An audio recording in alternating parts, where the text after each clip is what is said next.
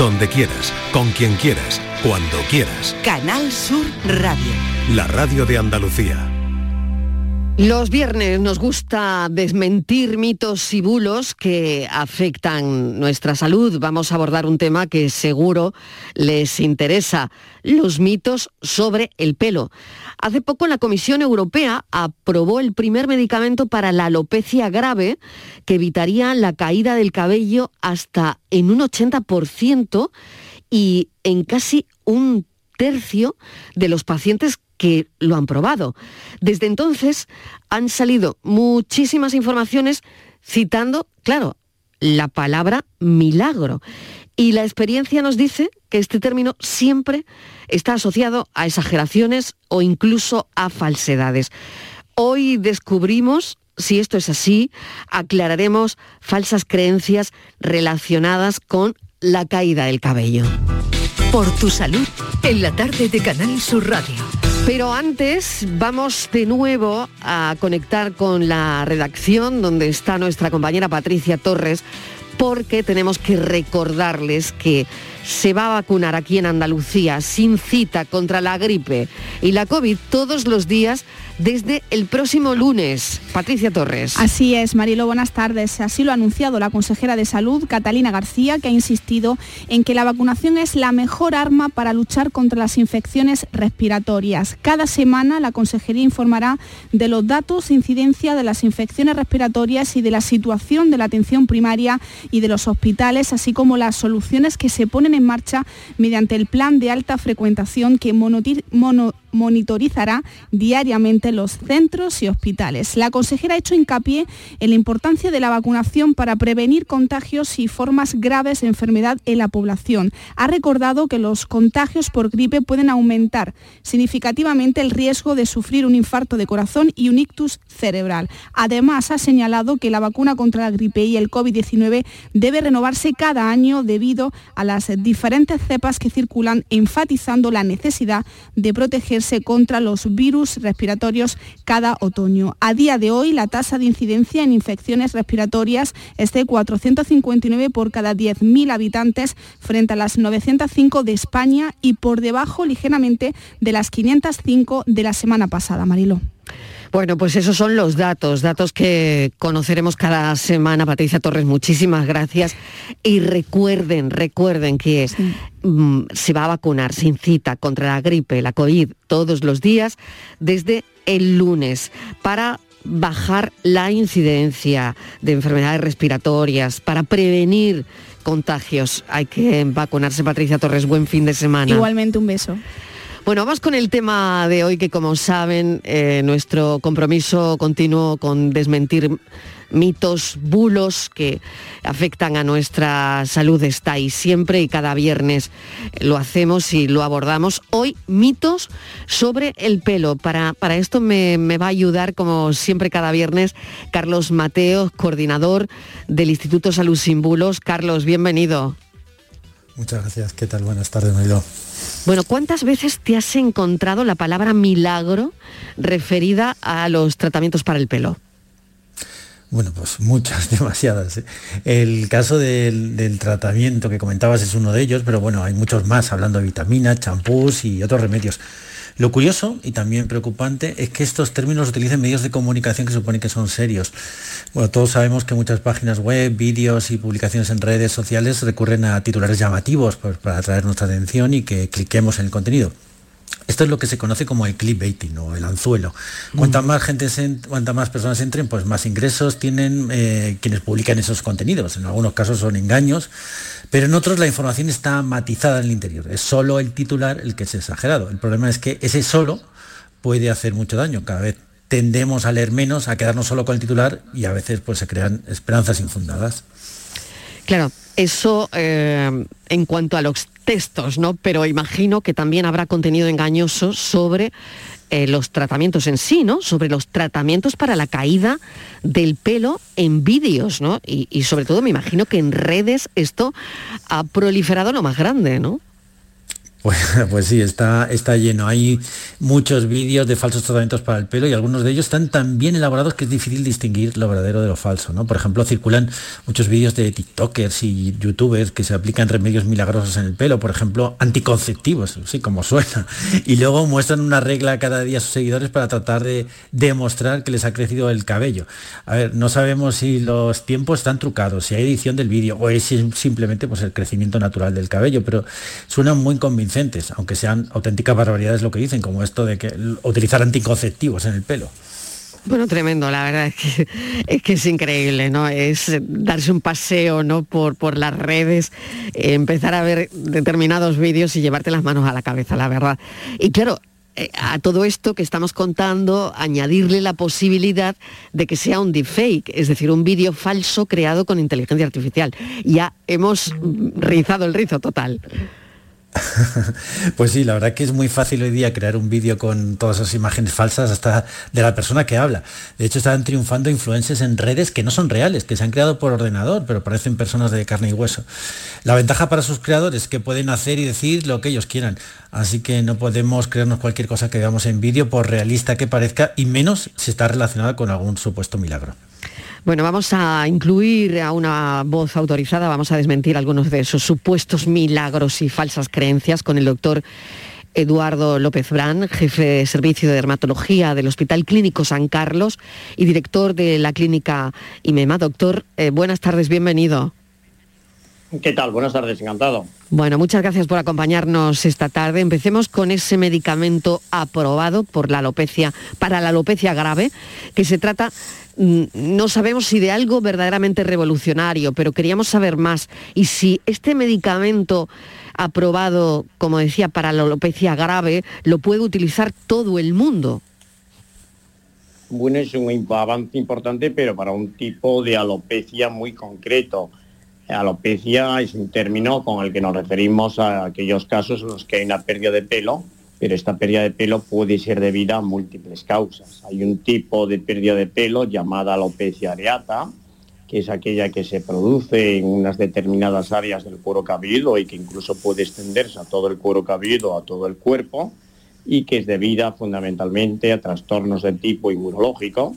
Y para esto recientemente la Agencia Europea ha aprobado un fármaco del que pueden beneficiarse un grupo de pacientes Lamentablemente no todos los pacientes afectos de este cuadro que se de esta enfermedad, que es la llamada alopecia areata, van a responder eficazmente al tratamiento, pero sí que aproximadamente un tercio de los mismos podrán tener un resultado efectivo con este tratamiento que ha demostrado por primera vez ser eficaz ante un problema para el que teníamos muy pocas opciones.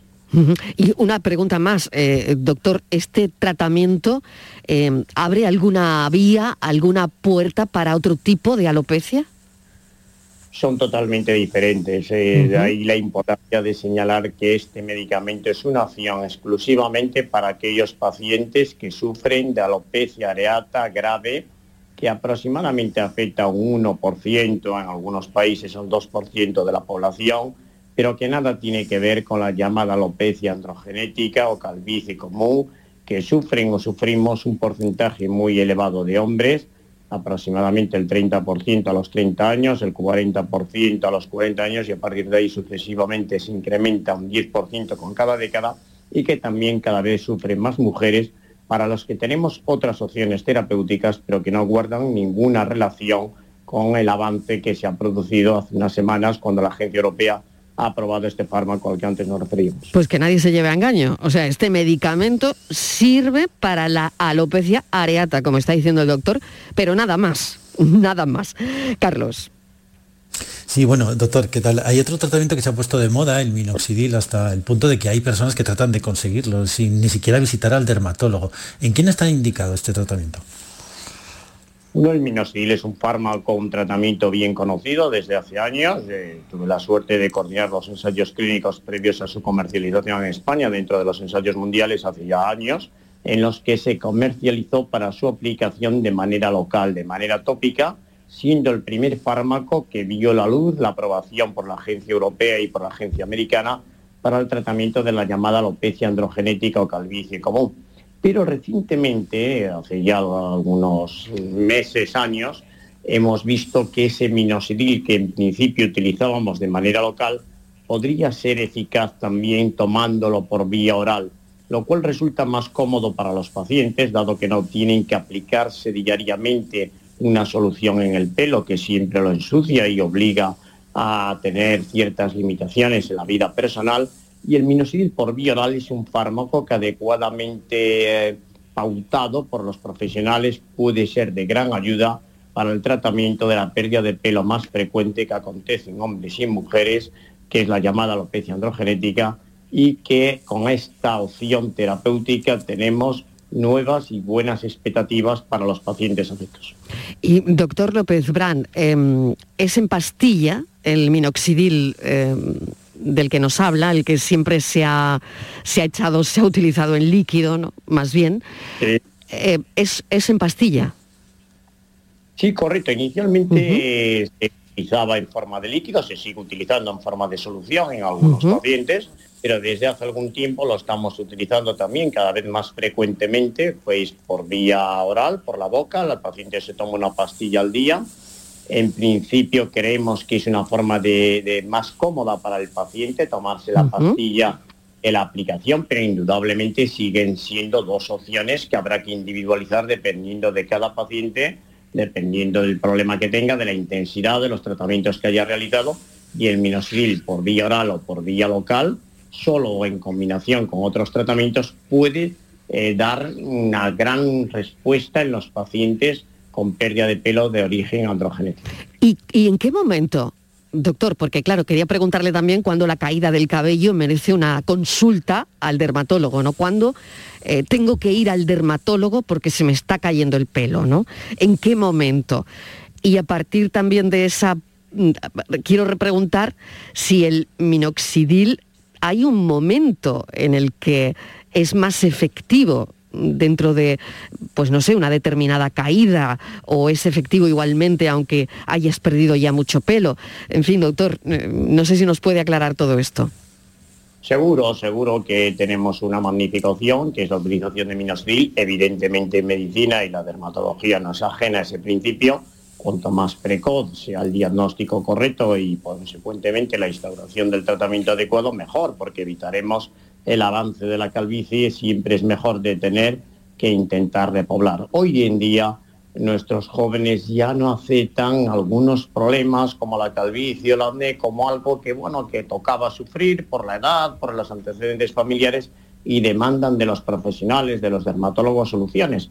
Y hoy tenemos soluciones para poder eh, frenar o incluso recuperar parte del pelo perdido, o engrosarlo pero cuanto más precoz sea el diagnóstico y sobre todo cuanto más correcto sea el diagnóstico, porque hay muchas causas que pueden provocar una pérdida de pelo, incluso un mismo paciente pueden solaparse diferentes causas, diferentes problemas, de ahí que un diagnóstico correcto y un enfoque terapéutico adecuado dermatológico puede detener un proceso cuando se está iniciando, puede repoblar eh, una parte del pelo perdido cuando se ha eh, ya avanzado la alopecia, pero tenemos, y esto es lo importante y el mensaje que tenemos que transmitir a los oyentes, de que hoy hay soluciones eficaces, tanto médicas como quirúrgicas, para poder prevenir la caída del pelo, para devolverlo cuando se ha perdido y devolver la confianza, la autoestima y la imagen a los pacientes. Qué importante es todo esto. Carlos, adelante. Pues sí, eh, doctor, mucha gente acude a Turquía para realizar un injerto de pelo porque piensa que es más barato. ¿Qué les podemos decir? Bueno, yo creo que eso hoy no es necesario, que afortunadamente en España tenemos magníficos profesionales con mucha experiencia en un entorno clínico seguro que permite realizar este procedimiento con seguridad, con eficacia y además algo que sí tenemos que transmitir, no solo es que elijamos profesionales con experiencia, que realicen las intervenciones en lugares seguros, en lugares eh, en los que cuenten con los medios necesarios para una cirugía que es segura, pero que tiene una duración de varias horas y hace falta que todo esté adecuadamente monitorizado y vigilado. Y además, algo muy importante, es necesario un tratamiento posterior, unos cuidados post-trasplante que si son adecuados van a mejorar mucho los resultados que se obtienen con esta técnica. ¿En quiénes están recomendados los injertos de pelo, doctor? usted está diciendo que no hace falta irse a, Turquía, que tenemos aquí en nuestro país magníficos profesionales que lo realizan, y está comentando que el seguimiento posterior es importantísimo, ¿no? ¿En quiénes está recomendado los injertos y cómo se realizan?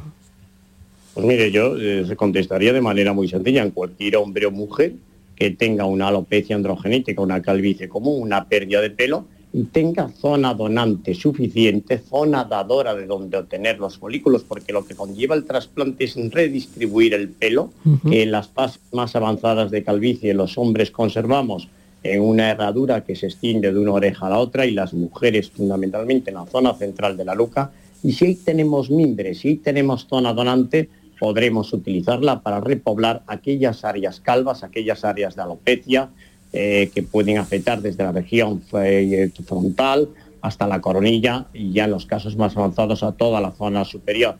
Como decía antes, en España te contamos con profesionales, con equipos, con centros y con clínicas de garantía y realmente el motivo que podía inducir a los viajes con anterioridad eh, ha desaparecido porque la competencia transnacional ha conllevado también una igualdad en cuanto a eficacia, seguridad y coste de los tratamientos. Carlos. Pues sí, doctora, a mí me gustaría desmontar uno de los grandes mitos del tratamiento de la alopecia, los champús anticaídas. ¿Sirven para algo? Bueno, realmente yo creo que el champú tiene como objeto lavar el pelo y el cuero cabelludo, dejar el pelo, el cuero cabelludo limpio, el pelo lustroso, voluminoso y es importante llevar el pelo limpio, es importante hacer una higiene capilar correcta combinando un champú suave un champú de eh, suave, extra suave, ultra suave, que hoy hay muchas opciones a disposición de los consumidores con un champú de tratamiento. Bueno, tenemos un problema porque al doctor le está entrando, una, una... llamada y yo creo que no podemos ahora mismo eh, comunicarnos bien con él. estábamos hablando, bueno, fíjate Carlos, ¿no? del gran mito del tratamiento de la alopecia que son los champús, ¿no? Eh, los champús anticaída, ¿no? Y, creo que, mm, bueno, que esto es muy importante también abordarlo, ¿no? Claro. Sin lugar a dudas, el mito de los champús como preventivos o como que podrían devolver el cabello perdido y el mito de un lavado frecuente como causa de caída del pelo. Afortunadamente, creo que los medios de comunicación nos han dado voz en los últimos años eh, para desmentir estos bulos que se persiguen con acierto eh, desde la asociación que dirige Carlos y que los dermatólogos a través de los medios insistimos en que una higiene capilar correcta es el tratamiento de quien no desea hacer otro. No va a devolver el pelo perdido, pero sí que va a permitir mejorar la eficacia de los productos que empleemos localmente y además vamos a tener un pelo lustroso, voluminoso, que va a lucir como una parte de nuestra imagen mucho más sano y bonito. El champú de caballo, por ejemplo, ¿no? que creo que se puso tan de moda o que tuvo tanto éxito, no sé si tenía alguna base de eficacia o evidencia científica o no sé, doctor. La lista es interminable desde que tenemos conocimiento de la historia a través de la escritura, ya los papiros egipcios encontrábamos referencias de múltiples potingues que llenaríamos eh, mucho tiempo, eh, robaríamos mucho tiempo eh, que prometían prevenir la caída del pelo, devolverlo cuando lo habían perdido, algunos tan pintorescos como el excremento de paloma o por ejemplo, el champú de caballo, podríamos eh, enumerar una larga lista y siempre que sale un producto eficaz, afortunadamente o, de, lamentablemente no es que algo que la medicina pueda eh, tener todos los días nuevos tratamientos, pero los avances han sido muy importantes en los últimos años. Siempre al calor de un producto eficaz va a haber algún oportunismo pseudocientífico prometiendo también eh, milagros eh, para la caída del pelo, para cualquier otra patología que, que tenga una difícil evaluación si no lo hace un profesional. ¿Qué relación tiene el estrés con la caída del pelo, doctor? Bueno, el estrés que tiene tal influencia en la vida de las personas, en la piel y en el cabello de las personas, es algo que actúa como desencadenante de una caída de pelo que podría estar latente porque no tenía suficiente fuerza genética para expresarse clínicamente y que en presencia del estrés como factor desencadenante se va a poner en evidencia, manifiesto. Y en segundo lugar, cuando ya la caída de pelo está en marcha, el estrés puede agravarla y aparte se puede establecer un círculo vicioso que a veces es difícil de romper, caída de pelo, más ansiedad, la ansiedad a su vez agrava la caída del pelo, el estrés es algo de presente en la vida de mucha gente hoy en día y que hace su trabajo negativo en la piel y el pelo de las personas. Por lo tanto, es un factor bien identificado como desencadenante o agravante de la pérdida de pelo. Carlos. Sí, pues, doctor, uno de los mitos más extendidos es esto de cortar el pelo para que, además se dice mucho, ¿no? Para que crezca más fuerte y rápido. ¿Cómo desmentimos este mito?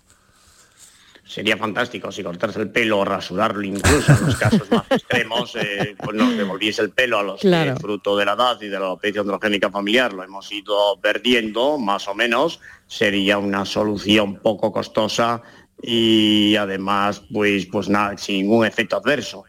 Lamentablemente esto es absolutamente falso. El rasurado del pelo puede eh, dar la sensación en los primeros días después de rasurarlo que tiene un poquito más de fortaleza esas puntas que todavía no se han debilitado por las acciones diarias de lavado, el peinado, el cepillado, etcétera. Pero vamos, eh, tajantemente y rotundamente, este es un mito que aprovechando esta oportunidad que tenemos hoy, eh, que hay que seguir insistiendo en que no tiene ningún efecto beneficioso la longitud del pelo ni el rasurado. Hay que hacer una excepción en aquellos casos en los que el tallo capilar, que es la parte del pelo que sale por encima de la piel, pudiese estar frágil o quebradizo por alguna enfermedad o alguna maniobra intempestiva, vamos a decir, eh, con algún tipo de aplicación de algún producto, pues podría estar más frágil y quebrarse o romperse, pero no tendría ningún efecto beneficioso el cortarse o rasurarse el pelo sobre los casos de alopecia androgénica o calvicie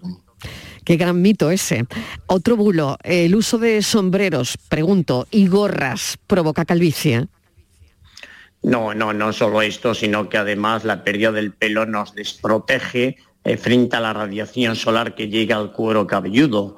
Eh, el pelo tiene una función importante, que es la protección física de una zona como es el cuero cabelludo, que recibe radiación directamente. Y cuando perdemos el pelo precozmente, esa radiación que es acumulativa, esa radiación solar, va haciendo su trabajo y va produciendo un adelgazamiento todavía mayor de la piel del cuero cabelludo, va produciendo una serie de degeneraciones de la misma que conllevan el paso del tiempo a aquellos que han perdido el pelo precozmente, pues la aparición de algún tipo de lesiones que si no se tratan adecuadamente pueden derivar en un cáncer de piel. No, las gorras, los sombreros no aceleran la caída del pelo y cuando este se ha perdido, es más, se recomienda su uso para protegerse físicamente de la radiación. Última cuestión, Carlos. Sí, eh, el mito quería que nos desmintiera que relaciona la calvicie con la potencia sexual. Hombre, eh, desde luego, si esto contribuye a que muchas personas que sufren o sufrimos calvicie puedan recuperar su confianza en algo que se puede ver sensiblemente afectado, con solo mencionarlo, no hay ninguna relación. Es más, yo también conocí otro mito que decía que las personas que perdían la calvicie precozmente tenían una mayor potencia sexual. Es decir, que cada uno se quede con el que quiera, pero que desde un punto de vista científico no hay ninguna relación ni tener pelo, no tener con la potencia sexual que cada uno tenga. Por último, eh, papel de la genética en la calvicie. Mm, abuelo, padre calvo, eh, hijo calvo y una madre calva. Casi durante muchos años hemos creído que ver el retrato del abuelo, del padre, podríamos ya diseñar el futuro del hijo. Pero la ciencia hace algún tiempo que nos ha dicho que el papel de las madres en este tema, como en muchos otros, es también muy importante y por lo tanto, evidentemente, la predisposición genética eh, que pueda tener el individuo a la persona eh, tanto por vía materna como paterna, van a jugar un papel muy relevante en el posible desarrollo posterior de una alopecia androgénica o calvicie, que será necesario que esa predisposición genética se añada un factor hormonal representado fundamentalmente por un tipo de hormonas que son los andrógenos. ¿Y esto se puede ver en alguna analítica, doctor? Es difícil, es difícil. Eh, con las analíticas de rutina es difícil. Tendríamos que entrar a ver cómo está el genoma, cómo está nuestro código genético programado. Eh, requeriría técnicas de, mucha precisión y de mucho coste. No es una analítica de rutina, aunque yo sé que en algunos sitios ofrecen test que permite, que prometen eh, decir si vas a desarrollar una calvicie no y consecuentemente podrías instaurar un tratamiento más precoz, no hay validez científica de que se pueda prevenir más allá de que se pueda sospechar por los antecedentes familiares e incluso por la distribución que tiene el pelo en el cuero Ha sido muy interesante esta conversación. Eh, doctor Eduardo López Brand, jefe de servicio de dermatología del Hospital Clínico San Carlos y director de la clínica IMEMA, muchísimas gracias por habernos acompañado. Un placer, eh, hasta cuando quieran. Muchas gracias a ustedes. Gracias, Carlos Mateos, coordinador del Instituto Salud Sin Bulos. Gracias, hasta el próximo viernes. Gracias, hasta el viernes.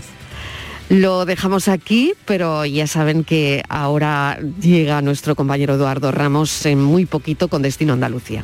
La tarde de Canal Sur Radio con Mariló Maldonado también en nuestra app y en canalsur.es. Rebajas en Rapimueble, simplemente más bajas. Dormitorio 139 euros, apilable de salón ahora 159 euros. Más ahorro, más ofertas, más barato. Solo en Rapimueble, líder en rebajas y paga en 12 meses sin intereses. Más de 230 tiendas en toda España y en rapimueble.com. Bormujos más limpio es cosa de todos. No la cagues. Tu mascota deja sus cacas. Tu obligación es recogerlas. Son pequeños gestos que hacen grande nuestra ciudad. Tu pueblo limpio es cosa de todos. Campaña promovida por el Ayuntamiento de Bormujos y Urbase.